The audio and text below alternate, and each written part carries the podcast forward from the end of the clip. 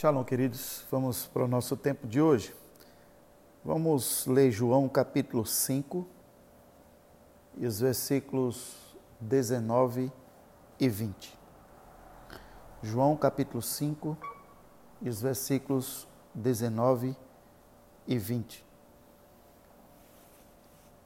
Vamos falar um pouco sobre o que Jesus nos ensina, sobre o que nos limita.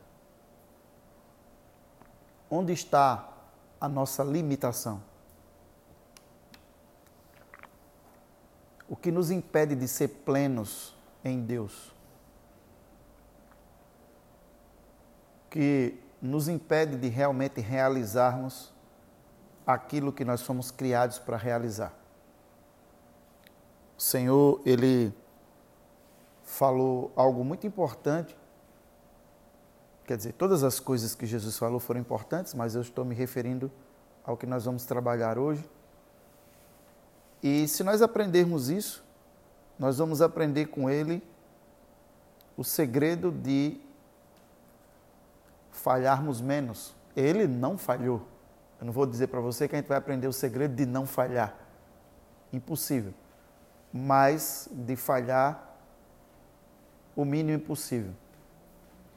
É, João capítulo 5, os versículos 19 e 20, Jesus nos dá esse, essa, esse princípio, essa chave, para que nós possamos realizar de forma plena a vontade de Deus. Versículo 19 diz: Retomando a palavra, explanou Jesus.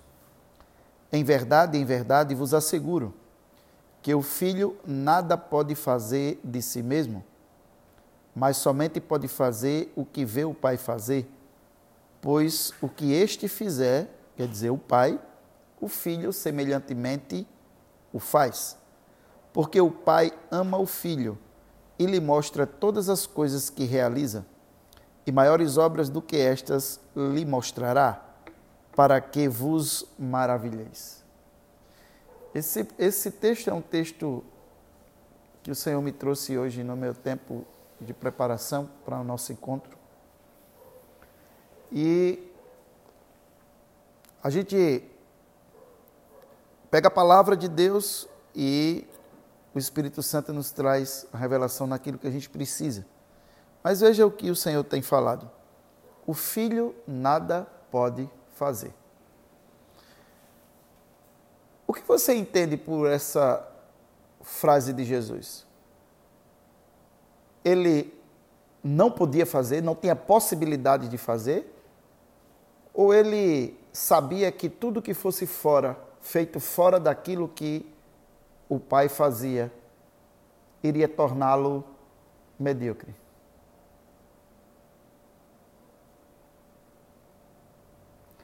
Se Jesus não pudesse fazer, Satanás tinha tentado ele?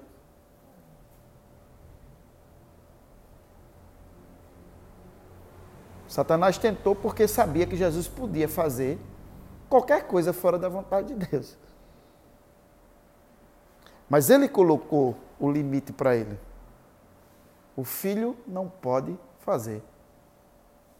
E a minha pergunta para você hoje, que está me ouvindo, é: você pode fazer?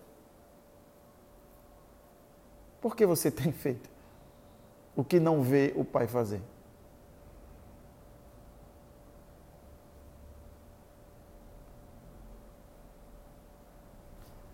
Paulo disse: Eu posso todas as coisas, mas em Cristo, porque nele eu faço o que vejo também o Pai fazer. Satanás sabia que Jesus podia. Todo ser humano que foi colocado na terra por Deus, foi colocado com livre-arbítrio, inclusive Jesus. Deus criou Adão e Eva e colocou no jardim do Éden, mas não impediu o acesso da serpente. Então, o nosso ambiente não é melhor do que o jardim do Éden. Se o jardim do Éden, que era o lugar da perfeição, a serpente tinha acesso, por que ela não tem ao nosso ambiente? E o papel da serpente é nos fazer realizar aquilo que não vemos o Pai realizar. Por quê? E porque ela sabe que nós podemos? Porque nós somos feitos em imagem e semelhança de Deus. Então nós podemos. Ela ia mandar Jesus, ele ia mandar Jesus transformar a pedra em pão se Jesus não pudesse? Claro que Jesus podia. Ele citou a Bíblia, pule daqui, a Bíblia diz que ele vai mandar os anjos para que você não tropece. Não está certo? Tá. A pergunta é: é a direção de Deus? Porque tudo que não é a direção de Deus, em última instância, é a direção do inimigo. Mesmo que naquela, naquela hora seja a nossa alma que esteja dirigindo. Mas a nossa alma é manipulada por quem? Então, em última instância, tudo que não está é na, tá na direção de Deus, está na direção do inimigo. E a pergunta de Deus para a gente hoje é: você pode fazer? Jesus disse que não podia. E aqui vem uma palavra interessante. Por exemplo, uma pessoa que é fiel no casamento é convidado por um amigo do trabalho para ir a uma balada onde vão conhecer outras pessoas. Qual é a frase normal que o homem correto diria? Bora, irmão, dentro do contexto, vamos raciocinar? Posso? Não. Por que você não pode? Porque eu sou casado. Na realidade, ele pode ou não pode ir? Pode. Mas ele se impôs a limitação. Foi o que Jesus fez. Eu não posso fazer nada que não tenha visto meu pai fazer. Irmão, negar-se a si mesmo. É isso. Em primeira instância, quando a gente aceita Jesus, é aquela luta contra o pecado aqueles pecados que a gente praticava. A proporção que a gente vai trabalhando o propósito e afunilando a santidade, o pecado já não é mais aqueles que a gente praticava. Agora o pecado é fazer o que não vê o Pai fazer. Jesus disse: Eu não posso. Como um cidadão que é cristão, é chamado pelos colegas: vai ter uma festa hoje, a cerveja vai rolar, vamos? E ele diz: não, não posso. Por que você não pode? Porque eu sou temente a Deus ou eu sou cristão e não é da minha. Eu não bebo, eu não posso. Jesus disse: Eu não posso. E você pode? Se você não pode, por que você anda fazendo? O que tornou Jesus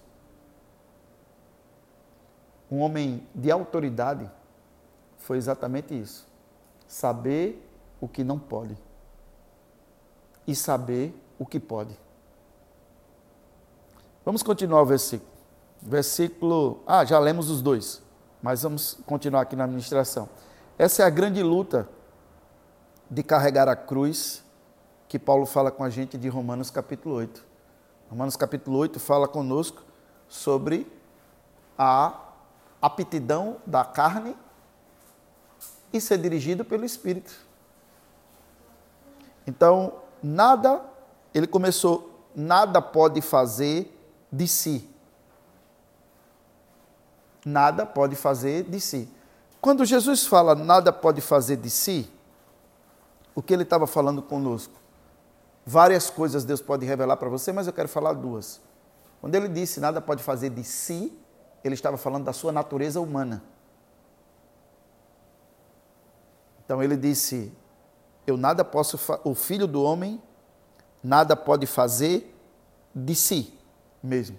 Então a natureza humana, a minha alma, a carne, ela não pode produzir, eu não permito que ela produza o meu comportamento, as minhas atitudes, que ela dirija as minhas decisões.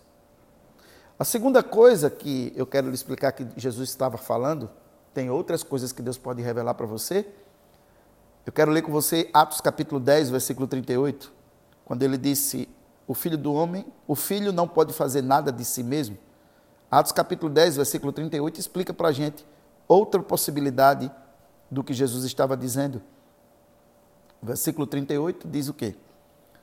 E se refere a Jesus de Nazaré, de como Deus o ungiu com o Espírito Santo e poder, e como ele caminhou por toda parte realizando bem e salvando todos os oprimidos pelo diabo, porquanto o Senhor era com ele.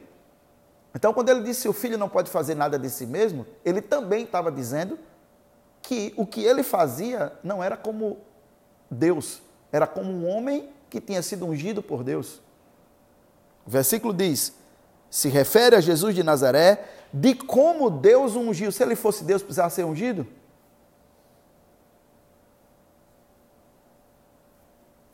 Se ele fosse Deus, ele precisava do Espírito Santo sobre com ele para fazer as coisas? Então, três coisas. Ele foi ungido com o Espírito Santo e com poder, e Deus era com ele. Então, é a característica de um ser humano fazendo as coisas de reino, porque o Senhor está com ele, porque ele foi ungido. Então, a primeira coisa que não são essas duas só. Deus pode te revelar milhares de coisas do que o Senhor estava dizendo que o filho não pode fazer nada de si mesmo. Eu só estou te trazendo essas três coisas. A primeira delas é que ele se limitou. Ele disse: Eu não faço. Como um crente diz: Eu não posso. O cara abre um maço de cigarro e oferece. Ele diz: Não, eu não posso. Né? Vamos. Não, eu não posso. Poder pode. Todas as coisas me são listas, mas nem todas me convêm. Deixando de lado todo pecado e todo embaraço. Não basta ser, é preciso também ter a aparência que é, porque a Bíblia manda nos livrar da aparência do mal. Não é? Então não basta apenas ser, não basta apenas estar tomando uma guaraná em uma mesa em que todos estão tomando cerveja é preciso parecer que não está tomando, porque ali é uma aparência do mal. Eu não posso fazer nada. Segunda coisa que eu não posso é. Eu sou um ser humano como você. E faço porque fui ungido. Então, de mim mesmo, como ser humano, eu não posso fazer. Eu faço porque o Senhor é comigo. Então, se ele foi com Jesus e é com você, você pode fazer. Não posso fazer nada a partir da minha natureza humana. E a outra coisa que ele continua lá no João capítulo 5, vamos voltar. João capítulo 5.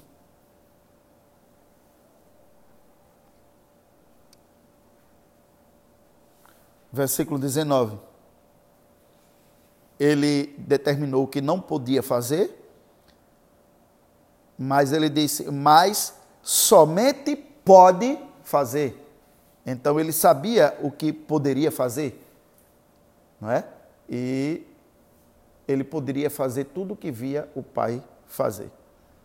E aqui vem uma um aprendizado para nós. Quando um escultor pega um pedaço de pau, de madeira, uma pedra de mármore, e ele começa a esculpir. O que ele está fazendo? Ou um pintor começa a fazer uma pintura numa tela, ou um grafiteiro num muro. O que ele está fazendo não é criando, é transferindo.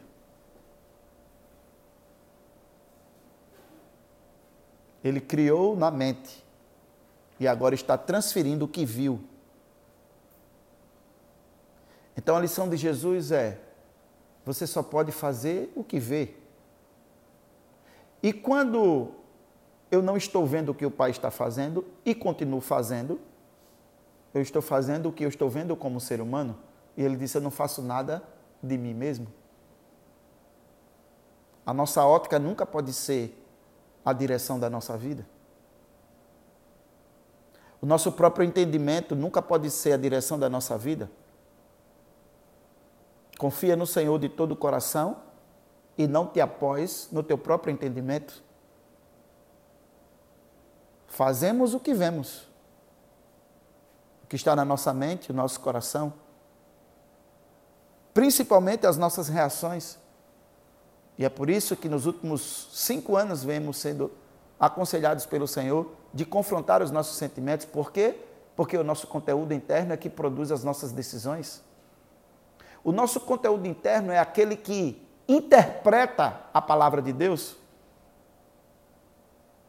Por isso que Deus disse que o espírito do profeta é sujeito ao profeta, porque muitas vezes vem a profecia e o que é dito é diferente do que foi dito, porque foi dito interpretando. É por isso que a nossa ativação profética, o que, é que eu ensino? Entregue o que você viu e depois eu pergunto o que você entendeu.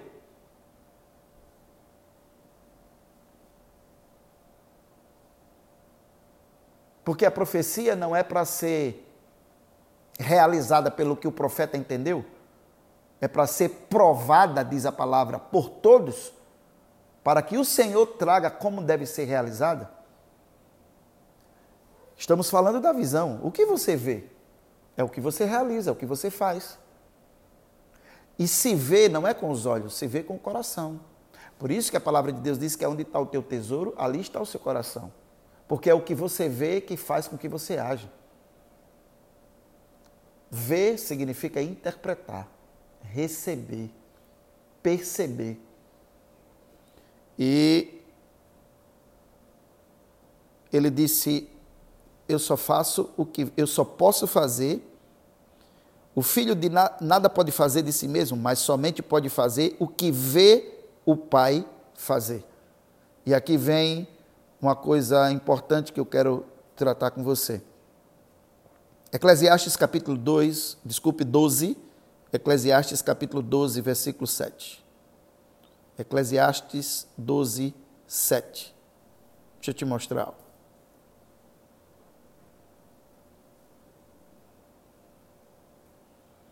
Nós temos uma ideia de que Jesus ele subia no monte toda noite para ver o que Deus queria fazer para ele fazer. Não necessariamente. Não necessariamente. Olha o versículo 7. O pó retorne à terra, de onde veio, e o espírito volte a Deus que o concedeu. Que esse versículo diz, dentre tantas coisas para a gente? Que o nosso espírito veio de Deus, com todas as informações eternas das quais precisamos para viver uma vida não pela carne, mas dirigida pelo Espírito. Porque se o nosso espírito veio de Deus, ele veio com as informações que Deus quer que nós realizemos. Isso é fazer o que viu o Pai fazer. Seu espírito veio de Deus. Esteve com Deus desde a eternidade e vai voltar para Deus. E tudo que Deus intentou para fazer na sua vida, quando ele tirou o espírito, o seu espírito e o meu espírito dele, esse espírito veio com toda a visão dele para a vida. Se eu sou dirigido pelo espírito e não pelas circunstâncias, eu faço o que vi meu pai fazer desde a eternidade. E quando eu voltar para Deus na eternidade, eu vou continuar fazendo apenas o que vi ele fazer. Por quê? Porque o meu espírito veio dele.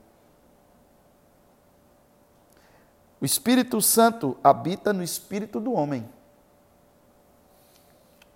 Quando nós tivermos sido transformados em corpos gloriosos, não vamos precisar da habitação do Espírito Santo em nós. Por quê? Porque não haverá nenhuma obstrução entre o que o nosso espírito diz e a nossa mente realiza. O papel do Espírito Santo é aqui no meio, entre o nosso espírito e a nossa mente. O que é revelação? Revelação é quando ele tira uma informação daqui e faz com que a nossa mente entenda. Vai chegar um tempo em que a gente não precisa disso, como Adão e Eva não precisavam de revelação do Espírito Santo neles. A comunicação com o Pai era direta. E a comunicação com o Pai era direta, não era porque pessoalmente Deus estava lá falando com ele. Não necessariamente, porque o Espírito que veio de Deus é a comunicação de Deus com o homem, com a mente humana. Então há um link direto com o Espírito e com a mente. Hoje o Espírito Santo habita no, em nós para fazer essa conexão. Você está aí comigo? Não é tão complicado. A questão é que Jesus disse: Eu só faço o que vejo meu Pai fazer. E para ver o Pai fazer, você precisa ser dirigido pelo Espírito. Pelo seu Espírito, que é Ele que viu o que o seu Pai fez e o que Ele quer que faça. Por isso, confrontar os sentimentos é importante. Por quê? Porque a resposta de Deus, por que você está daquele jeito, vai vir do seu Espírito. E isso modela a sua alma e você vai passar a não sentir mais o que você sente de dentro de fora para dentro, porque agora o seu espírito comanda aquela área de dentro para fora. E aí você age de acordo com o Pai quer que você age. Não dá para trabalhar, viver uma vida sobrenatural, fazer, tentando fazer o que Jesus fez, com a alma tão danificada pelo pecado e alimentada pelas nossas razões. O senhor me conhece, o senhor viu fulano, Beltrano, não sei o quê, não sei o quê. Sério. Já chamaram você de aliançado com Beuzebu? De público, no meio da sua administração? Pois fizeram isso com Jesus e ele disse que ia fazer com a gente. E quando fizer, como é que você vai ficar? Vai perder as estribeiras? Se você estiver numa célula, talvez você contorne numa eclésia. E se você estiver numa praça com 5 mil pessoas?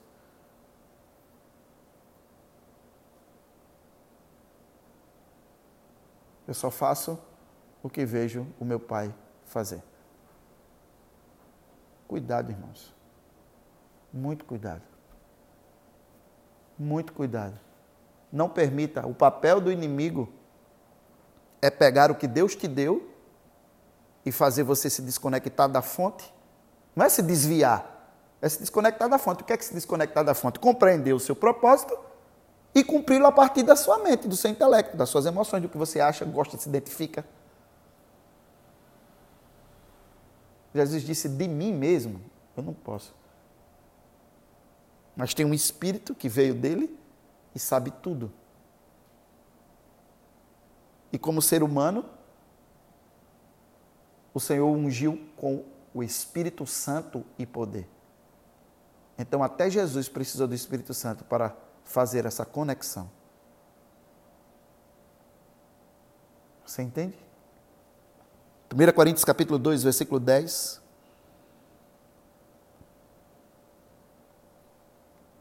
1 Coríntios 2, 10.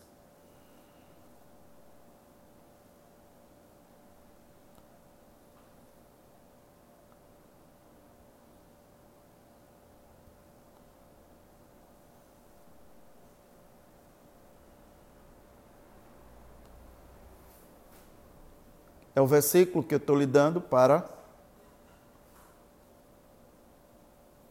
mostrar a base bíblica do que eu te falei em relação ao papel do Espírito Santo.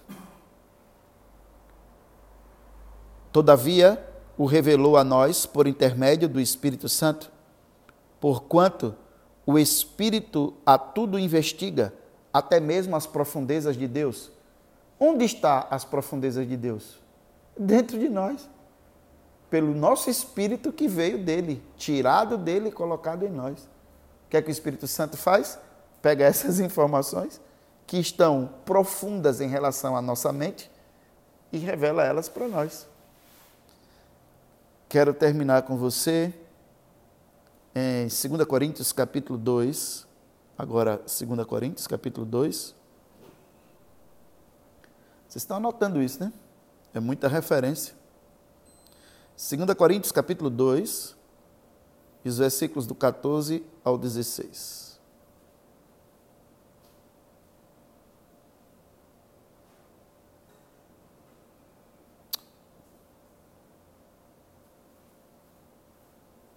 Desculpe, 1 Coríntios, perdão, queridos. 1 Coríntios capítulo 2, os versículos do 14 ao 16. Perdão aí.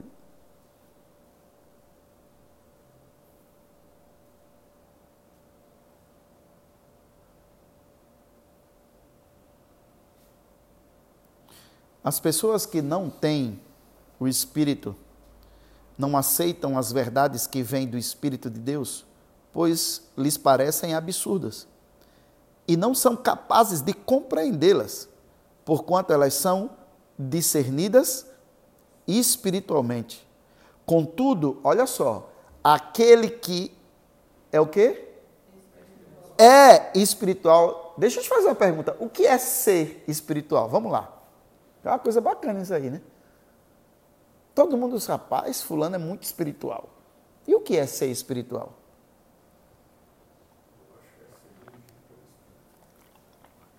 É ser dirigido pelo Espírito e dirigido pelo seu Espírito. O treinamento do Espírito Santo é para que você ouça o seu Espírito, que é o detentor dos segredos mais profundos do coração de Deus para a nossa existência.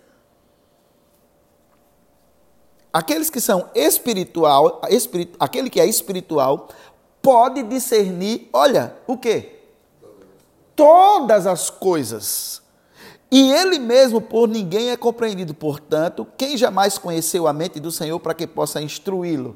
Olha só, qual é a mente do Senhor em você? O seu espírito. Você não pode ensinar o seu espírito, você precisa ser ensinado pelo seu espírito que ele é que contém a mente do Senhor. Agora volte lá para João capítulo 5, versículo 19 e a gente ora junto. João capítulo 5, versículos 19 e 20. Agora você vai entender de uma outra forma. Retomando a palavra, explanou Jesus: Em verdade, em verdade vos asseguro que o filho nada pode fazer a partir da natureza humana, mas somente pode fazer o que vê o Pai fazer. Hã? Pois o que este fizer, o filho semelhante o faz.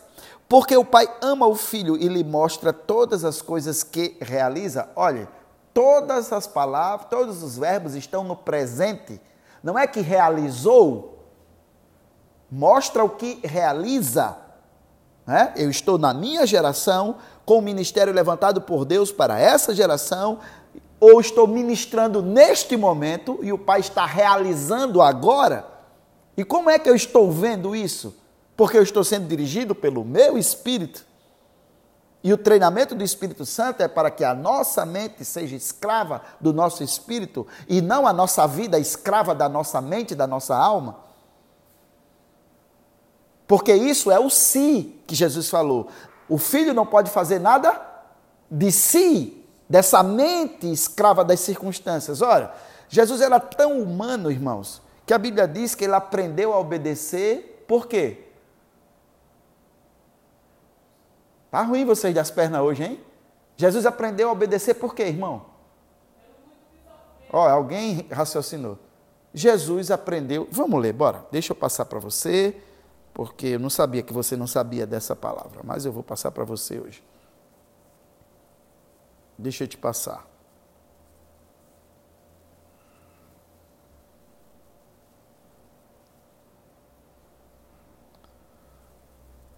Hebreus capítulo 5 e os versículos 8 e 9. Vamos ler. Vou cobrar chocolate não hoje, tá? Já tinha cinco caixas hoje aqui, né? Graças a Deus. Hebreus, quanto? Capítulo 5, os versículos 8 e 9.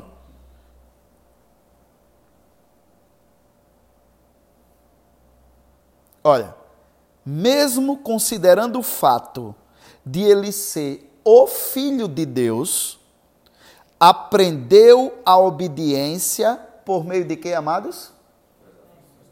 Ora, se Jesus não tinha capacidade de. Se Jesus era Deus, ele não tinha capacidade de ser tentado. Porque Tiago diz que Deus não pode ser tentado e a ninguém tenta. Você entende?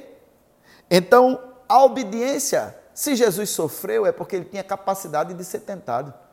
E a resistência à tentação é que traz aquele embate, aquele sofrimento. E ele aprendeu a obedecer pelas aflições que passou. Ser humano puro, mas linkado com o seu espírito. Você entende, irmão? Para ver o que o Pai faz, não é o que o Pai fazia. Nós vemos que todos os verbos em João capítulo 5 estão no presente. Versículo 9. E uma vez aperfeiçoado, tornou-se a fonte de salvação eterna para todos quantos lhe obedecem. O aperfeiçoamento veio com a morte e a ressurreição. Mas durante a vida, ele aprendeu a obedecer pelo muito que sofreu. Ou na nossa tradução que lemos, por intermédio das aflições que padeceu. Irmão, Jesus foi ensinado a obedecer.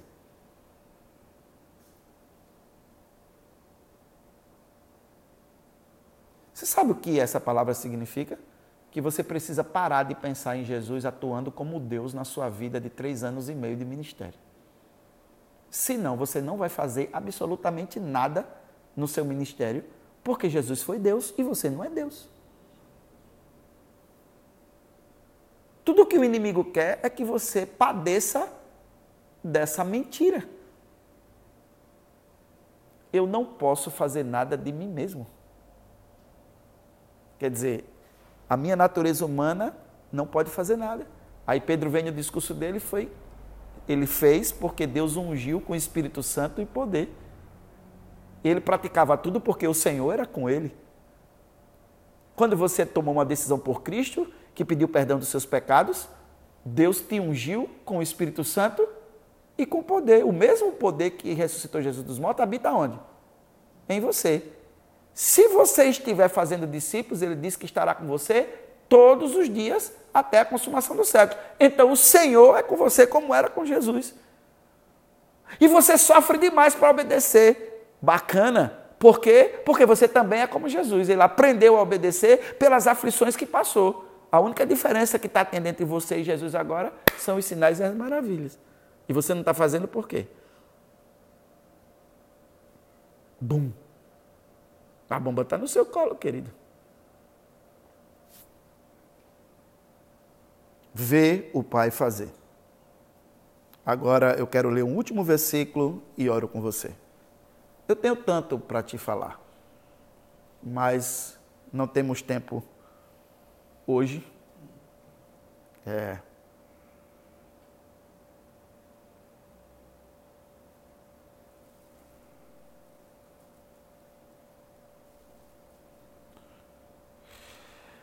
Hum, Gálatas capítulo 5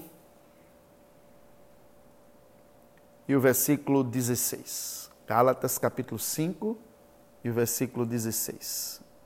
Nós oramos juntos.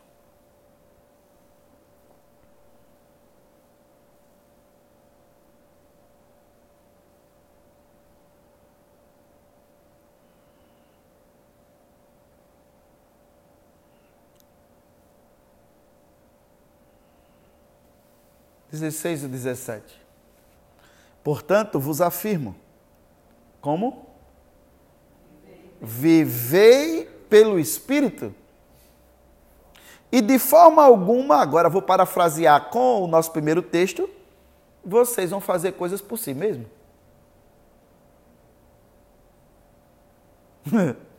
Sim? Né? Trazendo o texto no original, de forma alguma satisfarei, satisfareis as vontades da carne. E aí ele diz: porquanto, vamos parafrasear com o nosso primeiro texto, o si mesmo guerreia contra o espírito, e o espírito guerreia contra si mesmo. E você precisa decidir se você vai fazer as coisas por si mesmo ou se vai fazer o que vê o pai fazer. Eles se opõem um ao outro E essa briga tem uma função. Qual é a função? Para que você não consiga fazer o que você quer. E o que você quer? Ser igual a Jesus. Agora eu quero chamar uma atenção para orar por você hoje. Que é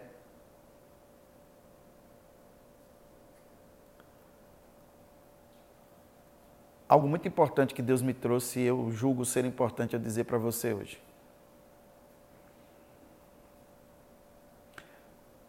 O que impossibilita de você fazer o que você tem que fazer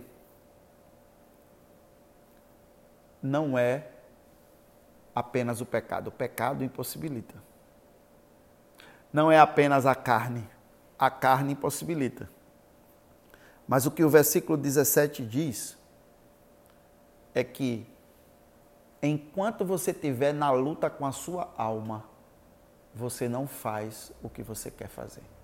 É a briga que torna você inadimplente. Ou você dá ordem à sua alma e vive pelo Espírito, ou enquanto essa briga acontecer. Leia o versículo 17 comigo, por favor. Porquanto a carne luta contra o espírito, e o espírito contra a carne. Eles se opõem um ao outro. Isso. De modo que no meio dessa briga de faca, você não consegue fazer o que você quer. Então não é só a carne, não é só a alma, é também a briga. Acabe com essa briga. Porque enquanto essa briga existir, eu não sei, não sei, porque assim, tipo, na minha mente, sabe? Eu penso, enquanto tiver essa briga, você não vai fazer o que tanto você quer fazer quer continuar as obras de Jesus. A briga é um embaraço.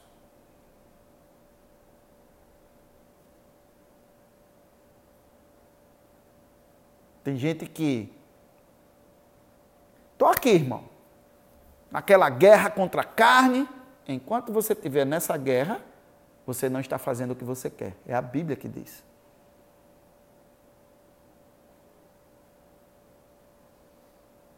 Enquanto essa alma ficar falante, falando pelos cotovelos, e você repreendendo ela, fique no seu lugar, que não sei o quê. Enquanto essa confusão tiver, Paulo diz aos Gálatas que você está ocupando-se numa briga e deixando-se de fazer o que você quer fazer, que é continuar as obras de Cristo e ser igreja do Senhor, corpo de Cristo, aperfeiçoado como santo para a obra do ministério. Então acabe com essa briga Veja que Jesus passou o tempo dele sendo aperfeiçoado pelo que sofreu. Mas não disse que ele passou um tempo brigando com a alma e com a carne. Essa briga é o seu atrapalho. Enquanto você estiver trocando tapa com ela, você não está fazendo o que tem que fazer.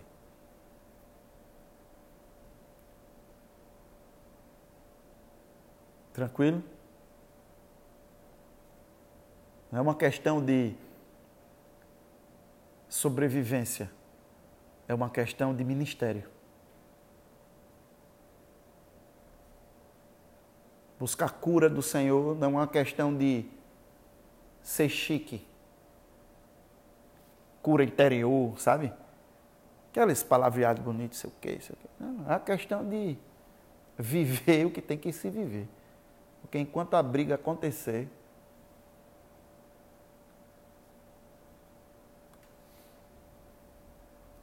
que a nossa palavra a partir de hoje é, seja eu não posso fazer. Não é que eu não tenha possibilidade, é que eu decidi não fazer. Eu só posso fazer o que vejo meu pai fazer. Então se liberte dessa crise e deixe o Espírito do Senhor treinar você a viver dirigido pelo seu Espírito. E aí o Espírito vai dominar e a alma vai ficar apenas.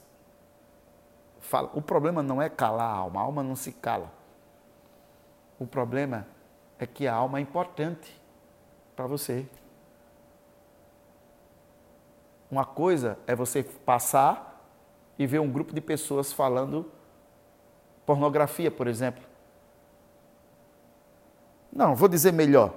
Uma coisa é você ouvir uma música que, que você não gosta.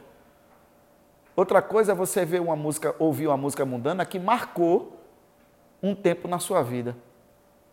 Isso atrapalha você, não atrapalha no seu devocional? Você vai fazer o devocional, daqui a pouco tem, tem, aí tá, Jesus, tá repreendido. Você tem que retirar esse papel da sua alma. Porque ela pode falar o que ela quiser, mas quando ela chama a sua atenção e chama você para a briga e você atende a briga dela, você vai ficar ali no ringue com ela, enquanto o que você tinha que fazer não está sendo feito. Simples assim. Ela vai falar, vai, que ela só vai ser restaurada depois de tudo. Agora, que relevância você dá a ela? Esse é o seu problema. É a importância que você dá para ela. E aí para para repreendê-la, para botar ela no lugar dela, para tirar tempo de jejum, para ela se calar. E Paulo diz que nessa briga você está deixando de fazer o que tem que fazer. Leia o versículo 17 comigo de novo. Porquanto a carne luta contra o espírito e o espírito contra a carne. Aqui, espírito está com E maiúsculo, lutando contra o trabalho do Espírito Santo, de fazer com que você entenda qual é a direção de Deus para você a partir do seu espírito. Eles, o Espírito Santo e a carne, se opõem um ao outro. Como termina? Pronto, é isso aí. Sua alma precisa deixar de ter uma voz que chame sua atenção. Porque a alma danificada pelo pecado é como aquela história que a gente tem aqui no Nordeste: dê dinheiro a menino, mas não dê liberdade. Né? Você dá a mão, quer o pé. Deu atenção, o próximo passo é você se ver dentro do ringue com ela brigando. Tudo que ela quer é que você vá brigar mais ela. Para quê? Para ocupar seu tempo, filho. Ocupar seu foco, ocupar seu tempo de oração, forçar você a jejuar especificamente por isso. Enquanto você está envolto nisso tudo, o que tinha que estar tá sendo feito por você não está sendo feito. Porque o que Paulo nos ensina aqui é que a briga entre o espírito e a alma desabilita a nossa batalha espiritual. Desabilita estarmos curando os enfermos, estamos recebendo a revelação e entregando para as pessoas. Não posso fazer. Pronto. Só posso fazer o que vejo o meu pai fazer. E como eu vejo o meu pai fazer? Sendo guiado pelo Espírito que veio dele. Esse meu ser espiritual esteve com o pai a vida toda e continua com Ele. Eu só preciso conhecê-lo. Querido e amado Pai, obrigado por tua palavra. Minha oração nessa noite é que isso traga, faça sentido para os teus filhos e possa apoiá-los na jornada deles, sendo lâmpada para os seus pés e luz para os seus caminhos. Que a próxima jornada da vida espiritual deles da caminhada deles na terra como representante do reino de Deus seja mais facilitada por causa dessa palavra de hoje. Deus ensina-nos a nos submeter à tua palavra diariamente, a expor a nossa mente à tua palavra sob a direção do teu espírito com uma agenda escrava para isso até que a nossa mente seja remodelada pela palavra e o Espírito Santo possa trazer do nosso espírito a visão do Pai para nós e nós possamos definir na nossa vida: eu não faço nada por mim mesmo que não tenha visto o meu Pai fazer.